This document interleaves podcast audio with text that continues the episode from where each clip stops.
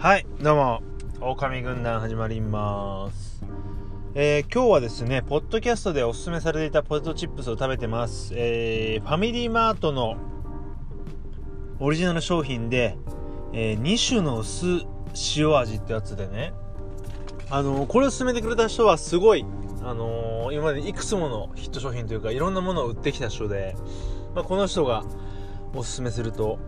売れちゃうよっていう人で、まあ、元尾さんって人なんですけどでまあいろいろね今まで自分も買ってきましたよ。でまさかこのねポテポテトチップスででコンビニオリジナルで薄塩味でそれさすがにねどんなもんだと思って食ったけどめっちゃうまい。うんこれはすごいですね。あのー、今まで一番かもっていうぐらいうまくてうーんとね、たまたまちょっと前に違うコンビニのオリジナルのポテチ食ったら濃くて濃くてね、あんま食えなくて、これはね、なんだろうな、主張が少ない。薄塩、まさに薄塩だし、何言ってんだろう。な、なんか似てるんですよね。プロ野球チップスとか、J リーグチップスとか、ああいう、なんだろう、隠れた名作あの、カードがメインだけど、うまいよっていうや似てんのかな？なんだろうなでもジェネリックチップスに似てる気がします。まあそんなファミリーマートの2種のお寿司を味おすすめですという感じで、まあ今日は、まあこれはまあ、ぜあの、前振りというかね、え、オープニングトークで今日は映画の話をしたいと思います。えー、先日見た映画、音量上げろタコ何歌ってんだか全然わかんねえんだよの感想です。えーとね、まあ、ここからはちょっとあの、自分の書いたブログをね、えー、元に喋っていこうと思うんですが、この映画はあの予告編を何回見たんですよね。何回見て気になって、ちょうど1月に少年メリケン作という工藤勘さんの映画を見ました。で、やっぱり工藤勘と音楽映画ってすごい相性いいなと思って、そのちょっと前に見た、去年か、too fast to live, too young to die じゃなくてなんだっけ too young to die, too, too young to die 若くして死ぬっていう映画があって、まあ、それもすごい良くて、で、少年メリメリケンサックも良くて、で、これも見たいなと思って、で、ずっと待ってて見ました。で、まずね、えー、っとね、順をって話しますけど、冒頭ね、ライブのシーンで、まあ、シンっていう、ライブのシーンでシンってややこしいけど、シンさんっていうのが主人公です。うん。ちょっと今、マグナムドライ見ながら撮ってますけど、飲みながら。シンっていうのが主人公で、えっ、ー、と、安倍貞夫さんなんですが、まあ、メイクしてるんですよね。ビジュアル系バンドみたいな感じで。で、それがなんかこう、目の周り黒く塗ってて、えっ、ー、と、みちろうさんね、あの、まあ、先日、あのー、亡くなってしまって非常に残念ですけど、スターリー、元スターリーのみちろうさんっぽいなと思ってて、で、歌ってたらいきなり口から、ドバーって思いっきり赤いもん吹いて、おい、毒切りかよみたいな。グレートムタかよと思ったら、実は吐血だったというね。で、そのシンという主人公は、喉にドーピングを行っていて、すごい喉にすごい、なんだ、負担がかかってね、で、潰れちゃったっていう設定なんですよ。うん。で、えーと、なぜかそのマネージャーの千葉雄大君が、あのー、控室の前の廊下になぜか水が張ってあり、そこにいた電気うなぎで感電するっていう謎の始まりなんですよね。で、そこでシーンが終わります。で、変わりまして、えっ、ー、と、カンナ。これが、えー、なんだっけ、名前忘れちゃいましたね。えー、忘れちゃいましたね。マジで。吉岡里帆。吉岡里帆ちゃんです。で吉岡里帆が歌ってるんですけど、まあ、ストリートミュージシャンね。なぜか弾き語りだと思ったらベース、キーボード、ドラムがいるんだけど、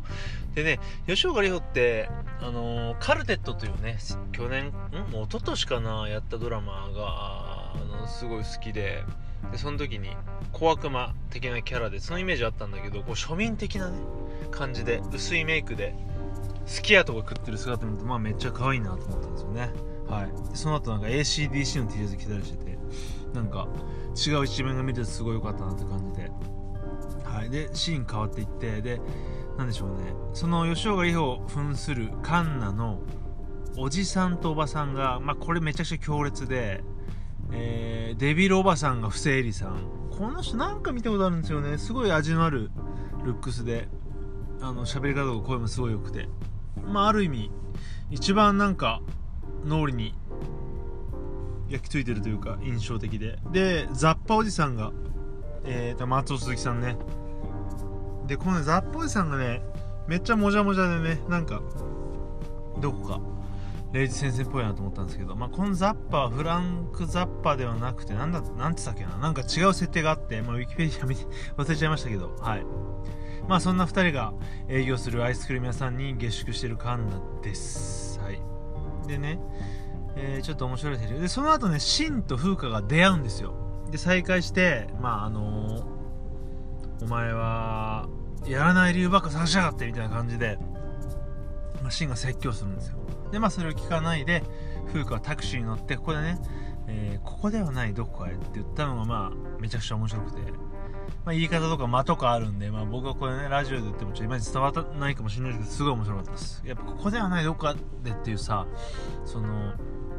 元は、グレイの歌詞だと思うんですけどね。え、曲名？歌詞ですよね。なんですけど、まあ、それが、いろいろね、騎士団の翔やんとかいろんな方を使ってやっぱりなんというか本当にね永遠の名台詞だと思っちゃいますね。ここではないどこか。あとその後ねあのー、安倍佐藤さんとかシンさんが言ういいのいいのブライアンいいのっていうのもすごい。なんだろうねやっぱりね独特のムードでこのねずっとボケてるみたいなコントみたいな雰囲気はやっぱいいなと思いました。はい。でこの話はねバーっと流れていくんですけどえー、っとね途中自分寝ちゃって、で、まあ、こう、うとうとしながら見て、なんかまあ、2.5点ぐらいからちょっとよ、なんかね、よくわかんねえな、みたいな展開だったんですけど、やっぱり寝て起きるとよくあるんですよ。寝て起きて、もう一回見てないシーン見直そうっていう感じで、バーって戻って、で、まずね、あのー、あ、そっか、寝る前、あの、寝て、ちょっとうとうとして起きて、ラストシーンで、風花がライブするんですよ。まあ、そこでちょっと、うわ、爽快だなと思って3.5点に上がります。2.5から。で、その後うとうとうとしてたシーン見てたら、シンと風花が2人でね、曲を作るシーンがあって、まあ、そこ一番いいシーンで、そこ見てるのがダメでしたね。で、2人でこう、あの、シンがアコギ持って、こんな感じのな、ステアの主題歌の、えー、どうでしたっけ？主題歌の、あれ？出ない主題歌、まあ、主題歌作るんですよ。で、めっちゃいいなと思って、で、そこで言うんですよね。シンが、俺の声になれっつって、俺の代わりに、で、えーなんて言ってて、まあその後なんかいい感じになっちゃって、謎、ね、なんか謎のキスシーンとかあるんですけど、で、まあその2人で作るシーン見て4.3点。そして、なんだかんだ俺こんな映画好きだなってことで4.5点って感じで、結局4.5点ね。で、あのー、やっぱりね、こういう音楽もんで、で、なんかこう、ワンサゲンっていう、まあよく歌丸さん言いますけど、負け犬たちが這い上がるみたいな話も好きだし、何よりこのずっとボケてるコントみたいな感じ好きだ。そして、工藤勘さんの映画好きだと思った。そこであの、エンドロール見てたら、全然工藤勘さん関係なくて、全然違う監督でした。すごい工藤勘さん、工藤勘感あるんですよね。まあ、この、安倍さん出てるし、グループ魂の他の人も出てるんで、石鹸さんとかで。なんなんまあ、多分三木監督って言うんですけど、三木監督はまあ、工藤勘さんオマージュっていうか、工藤勘さんリスペクトなのかなと思って。まあ、このね、盛り上げろっていうのは漫画もオリジナルであるみたいなんで、気になる人は見てください。チェックしてみてください。そしてこのね、主題歌がね、えーと、これ流しちゃばいよな。あいみょん作詞作曲みたいでね、これもすごい良くて、これをあの、FN 歌謡祭かなんかで、安倍さんと吉岡里帆ちゃんが歌ってる動画もあって、すごい良かったです。あのー、A メロの吉岡里帆ちゃんのね、あの、シャウトンとかすごいんで、あの、気になる方はぜひ音量上げろタコで動画検索してください。なんだっけな、ちょっとね、題名を今ね、YouTube ピッとしちゃうと流れちゃうんであれですが、まあそんな感じで、あの、やっぱりこういう映画が好きだと。木更津キャッツアイ大好きって感じで、あの、工藤勘さん大好きだし、工藤勘さんプラス音楽も本当に楽しいです。あの、まあ、この映画は正直、手放しではおすすめできないんですけど、えーとね、若くして死ぬと、あと、少年メリカンサック、少年メリカンサック本当面白くて、俺の映画な感じで、まあ、去年のナンバーワン、あ、去年って今年か見たの、うん、まあ、ナンバーワンとまではいかない。まあでもそういう審査から外れて、本当に俺の映画だなって感じですごい少年メリケンサック好きですね。まあ、少年メリケンサックもブログ書いたんで、次回でもちょっと紹介したいと思います。このポッドキャストでも。まあ、そんな感じで、今回は、オンリーバゲロタコを紹介です。まあ、おすすめできないけど、見てほしいので、おすすめですって感じで言っておきます。ではまた。